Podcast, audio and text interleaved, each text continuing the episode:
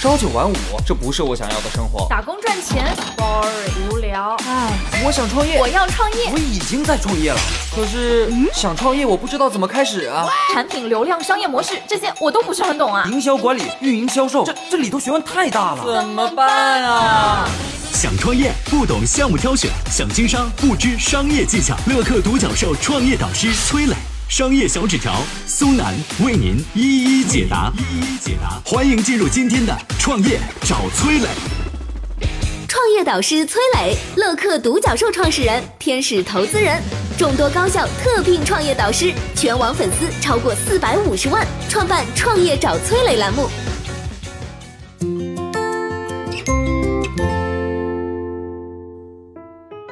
开网吧都能去美国上市了。前几天有消息说，网鱼网咖计划今年下半年去美国上市，王思聪、黄晓明都是他的股东。为什么开网吧都能上市？网鱼网咖究竟有何秘密呢？有请崔磊，有请崔磊。我相信很多爱打游戏的八零后、九零后，在学生时代都幻想过啊，长大后我要开家网吧啊！我以前也开过网吧，然后呢，自己坐在家里边一边打游戏一边赚钱，是吧？就是网吧就是自己家了嘛。真的是挺爽的。说实话啊，我第一个项目就是开网吧，还赚了一些钱。但是把网吧开到美国上市这事儿，我是压根没想过的。你说要放在十年前，你跟人家说开网吧要去美国上市，鬼才相信呢。但前段时间还真有消息传出来啊，有一家叫做网鱼网咖的，各位不知道了不了解，听说过没有？他们老板跟我也是好朋友，计划要在下半年去美国上市。你知道这家网吧背后的股东都有谁吗？王思聪啊，黄晓明都是他的股东。那这家网吧有什么特殊的地方啊？我先来讲一下网鱼网咖的一个发展历程。网鱼网咖可以说是国内网咖的鼻祖了。这家网吧品牌早在一九九八年就已经成立了。二零零一年的时候呢，有一个热血传奇的游戏，不知道大家还有没有印象？当时游戏非常火，很多人玩，这就让网吧成了非常赚钱的行业。网鱼网咖那天一天的收入可能就有几千块钱，当时几千块钱可不得了啊，可以说躺赚。因为那时候人力成本比较低啊，租金什么都很便宜。呃，这个但是这个创始人叫黄峰啊，他是一个很崇拜乔布斯的人，他不是一个网吧小老板的思路，很早就在思考网吧未来怎么办。任何一个行业赚钱肯定会吸引很多人进来，网吧行业也是差不多的，很快市场就饱和了，各种打价格战就开始出现。面对价格战怎么办呢？有人可能说那就打呗。黄蜂不这么想，他想到的是差异化竞争，这才是创业者面对同质化竞争、价格战的时候应该有的思路。那网吧能做到什么差异化呢？你别说啊，这个老黄这人还真是有商业头脑，他看到了一个大家都没想到的点。以前很多网吧的环境非常差，像是什么饮料瓶啊、烟灰啊，就是脚臭味啊，估计各位都感受得到吧，是吧？黄蜂就觉得网吧不应该只是一个单纯的上网的场所，应该更适合作为消费娱乐、聚会交友的服务场所。那怎么办呢？我就来提供附加服务吧，往高端路线走。然后在二零零九年的时候呢，黄蜂就开始把网吧和咖啡结合在一起。是吧？把这样的模式引入到中国，啊，提供现磨咖啡、奶茶、西餐、点心等等等等，而且呢，花重金打造了一流的环境设备，甚至还要求不准在网吧里边抽烟。这在当时看来都是很冒险的决定啊！但就是这次冒险的尝试，让网约网咖摆脱了价格战的困境，靠差异化脱颖而出。后来。网易网咖还和什么腾讯啊、暴雪啊、网易等很多知名的网络平台一起合作，举办各种国际性的电竞比赛，吸引了很多顾客，打出了自己的名气。网易网咖的官网数据显示，现在每年服务的人数超过三千万，注册会员的人数超过一千四百三十万。全球门店的数量超过一千家，你看啊，网易网咖在网吧这个鱼龙混杂的行业里边，抓住了中产阶级的崛起，大众消费从低价向优质转移的趋势，将网吧这个行业做到了消费升级，靠差异化的竞争避开了价格战，跟对手拉开了差距，再用加盟的方式快速扩张，成为了网吧行业的连锁巨头。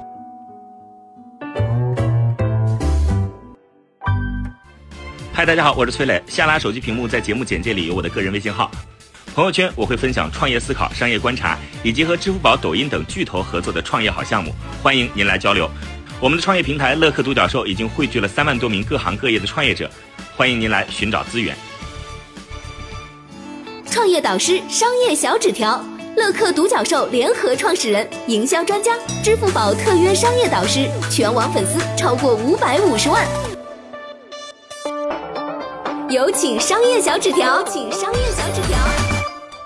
要想发开网吧啊！这多年前流行这么一句话，它见证了2008年以前国内网吧行业发展的黄金时代。那个时候呢，连一张网络经营许可证在二手市场上的价格都炒到，据说是一百万啊！你必须有这个证才可以开网吧啊！呃，炒到一百万，当时据说还是供不应求的。当时的上海青年资深游戏玩家黄蜂。误打误撞赶上了网吧发展的一个黄金时代。就是所有的商业的模式，如果说你做的特别好，赚到特别多的钱，其实你站在稍微高一点的角度来看，都是吃到了时代的红利，懂我的意思吧？你想一想，你想一想啊，当时黄蜂呢，其实就是现在回过头来看，就是吃到了网吧发展的黄金时代。它靠着六台电脑起家，借着行业的东风，很快在网鱼网咖啊这样的一个赛道上啊，在这样的一个产品上，呃，遍地开花。当然，我觉得网鱼网咖能够做到上市，最关键的肯定是它的连锁经营的模式，这个也很重要。零六年的时候呢，黄蜂拿到了网吧连锁经营执照以后，开始学习中小企业的经营管理知识，想着自己的这个小网吧如何做多、做大、做强。另外呢，黄蜂还带着团队研究各大连锁酒店的一个加盟的政策，然后把他们的加盟政策想办法改良，然后用到自己身上。当时很多网吧小老板呢，教育水平说实话都不太高，啊，缺乏服务意识。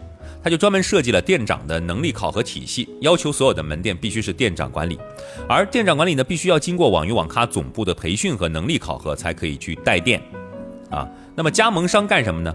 加盟商只要出加盟费就行了，门店管理我来做，店长我来派，你交钱等分红，就这么简单。但加盟呢，其实有很多问题，啊，最严重的问题就是利益怎么去共享，利益怎么去共享。对吧？当时市场上都是按照充值来结算的，什么意思？就是顾客在哪家网吧充值，就算哪家网吧的收入。那这就产生问题了，就是一些加盟商为了增加收入，就会搞各种各样的充值赠送活动来吸引消费者，结果是什么呢？就容易形成区域性的，比如说一家独大。或者说破坏了这个大家同为加盟商之内的一个价格体系，扰乱了价格，对吧？这就影响了同一个地方其他网吧的呃其他加盟的网吧的发展。那么怎么样去造成呃营造这个加盟商之间的一种平衡呢？网云网咖很创新，他就把充值结算改了，改成叫消费结算。什么意思？就是我必须是充值了，呃，这还没算完，就是我必须拿充值卡到你这个店消费了，你才啊作为加盟商可以享受到分红。这样加盟商就会为了获得更多分红呢，就想办法啊要店长吸引顾客去我的这个门店上网。怎么吸引顾客多来呢？那我做好服务嘛，最终加盟商产生了更多的消费，所以他的分红也变得更多了。网云网咖就用了这一招平衡了。呃，各方的积极性，保证了加盟体系的良性循环。加盟商机制搞好以后呢，网云网咖发展就快了。高峰的时候是每五天就有一家新店开张，很了不起。另外，网易网咖还做了差异化的定位。什么叫差异化定位呢？就是他把上网的地方分成了黑房、大厅、情侣区、对战区等等不同区域的收费区域。大厅上网价格肯定最便宜，它适合的人就是游戏质量要求不高。呃，临时办公需求，呃，临时想上网看个《还珠格格》，对吧？你就去大厅上网就够了。情侣区、对战区的座椅高级一点，摆放更精心一点，适合两人或多人聚会，对吧？黑房的硬件设备是最好的，收费也是最贵的，适合那些对游戏质量要求高、对价格不敏感的人。而且只有黑房是开放吸烟的。你看，差异化的定位又给网易网咖创造了很多的新客户群。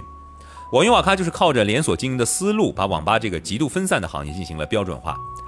这样，通过加盟的方式快速扩张的同时，保证了品牌的发展，再加上差异化的客户定位，扩大它的客户群体。我想，这就是网易网咖能够做到上市的其他关键原因。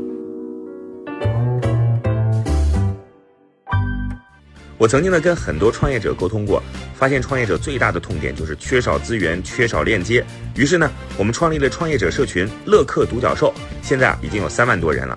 有人在这找到了创业机会，找到了客户、渠道商、投资人。下拉手机屏幕，在节目简介里边有我的个人微信号，我在社群等你。